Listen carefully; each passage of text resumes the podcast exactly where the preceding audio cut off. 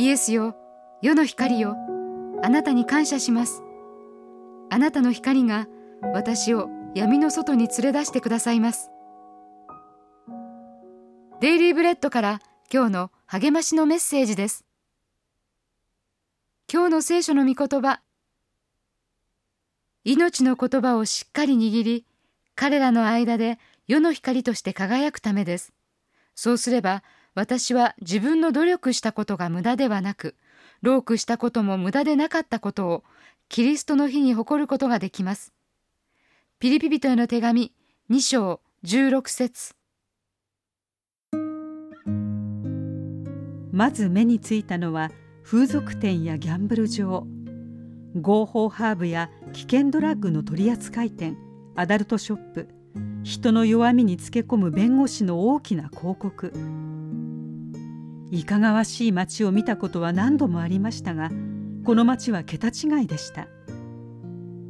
しかし翌朝のタクシー運転手の話で心が晴れました。彼は言いました。毎日神が選んだ人を送ってくださいと祈ります。ギャンブル中毒の人売春婦崩壊家庭の人などが涙ながらに身の上話をします。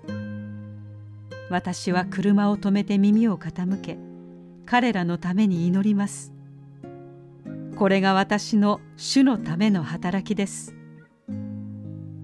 使徒パウロはイエスが堕落したこの世に降りてこられたと語った後キリスト者の使命を述べています。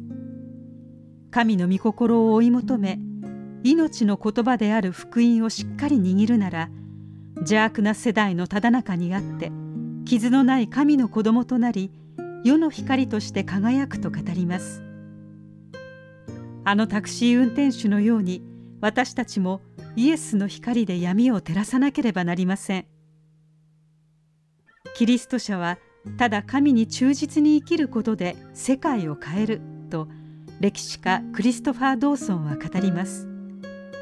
なぜならそういう生き方に神から受けた人生の不思議のすべてが込められているからです。神に忠実な生き方をする力をください。イエスの民としてイエスの光で闇を照らすためにと祈りましょう。今日の黙想のヒント。どうやって世の悪にではなくキリストに注目しますか？どうやってイエスの光をあなたの地域で輝かせますか？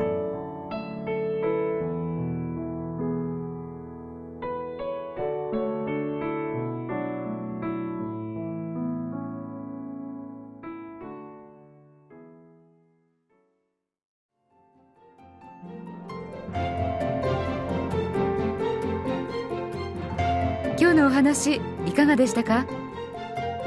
心に留まったことを Facebook などでシェアしませんか？